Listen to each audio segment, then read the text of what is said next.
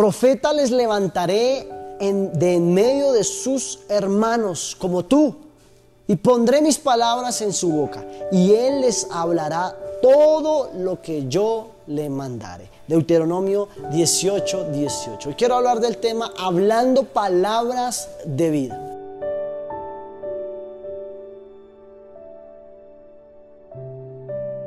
La vida está en el poder del dicho de nuestra boca. Por eso nuestras declaraciones son hablar palabras de vida, de bendición, de prosperidad, de riqueza y de abundancia. Sacar de nuestra lengua, sacar de nuestro vocabulario las palabras de muerte, de derrota, de tristeza, de desolación, de maldad. La vida está en el poder y muchas veces quedamos presos del dicho de nuestra boca.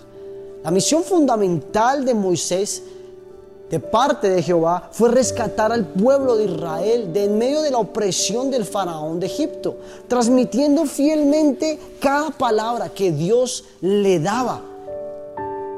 Al comienzo Moisés, Moisés no se sentía apto para cumplir la tarea a la cual Jehová le estaba encomendando. Y muchas veces nosotros nos sentimos incapaces de asumir la responsabilidad que el Señor eh, nos desafía y podemos sentirnos indignados para cumplir la misión que Él nos está entregando. En este justo momento es cuando nos detenemos a dar una mirada retrospectiva y llegamos a la conclusión de que definitivamente no somos capaces. Y es real. Estamos hechos de un material en donde no somos capaces de hacer cosas si no estamos con la mente conectada y sobre todo con el Espíritu Santo a nuestro favor. Aún en la mente de Moisés estaba muy presente cuando tuvo que salir huyendo, porque inclusive los mismos israelitas le estaban acusando y le estaban diciendo que era un homicida.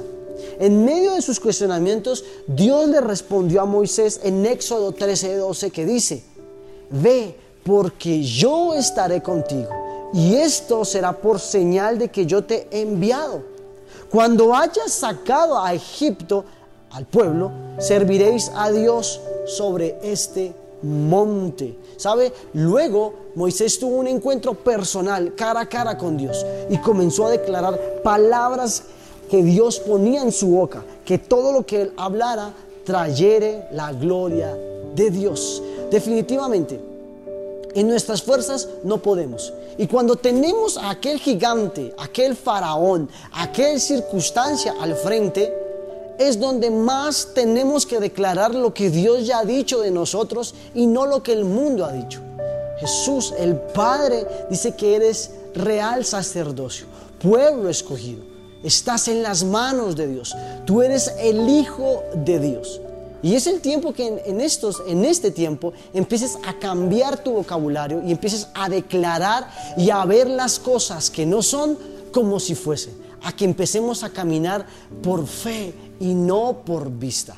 La vista solo causa que nosotros nos encerremos y nos sintamos incapaces de conquistar la tarea que Dios nos encomendó pero la fe nos logrará llevar, llegar inclusive en donde muchas veces nuestras fuerzas no nos pueden alcanzar a llegar. Por eso, ¿qué tal si hoy oramos? Para que hoy el Señor renueve nuestras fuerzas y que cambie nuestra manera no solo de pensar, sino de hablar. Que empecemos a hablar palabras de vida y no de muerte. Padre, te damos gracias hoy por este tiempo. Hoy nos has enseñado a hablar palabras de bendición, palabras de vida definitivamente nos has enseñado a confesar, Padre Celestial. Que todo lo que confesemos traiga la gloria de Dios a nuestras vidas. Que definitivamente solos no podemos. Que nuestra humana naturaleza está, no, no podemos lograr lo que tú nos has encomendado sin tu presencia, Señor. Por eso hoy te pedimos que siempre estés con nosotros, de noche, de mañana, día a día, en nuestro salir, en nuestra entrada. Tu presencia siempre esté con nosotros. Señor, empieza a cambiar nuestras palabras que solo han traído ruina, muerte, desolación y tristeza. Y en el nombre de Jesús hoy recibimos la felicidad, la alegría, la abundancia, Padre Celestial, que solo puede, podemos hallar en tu presencia, en el nombre de Jesús. Amén y amén. Bendiciones.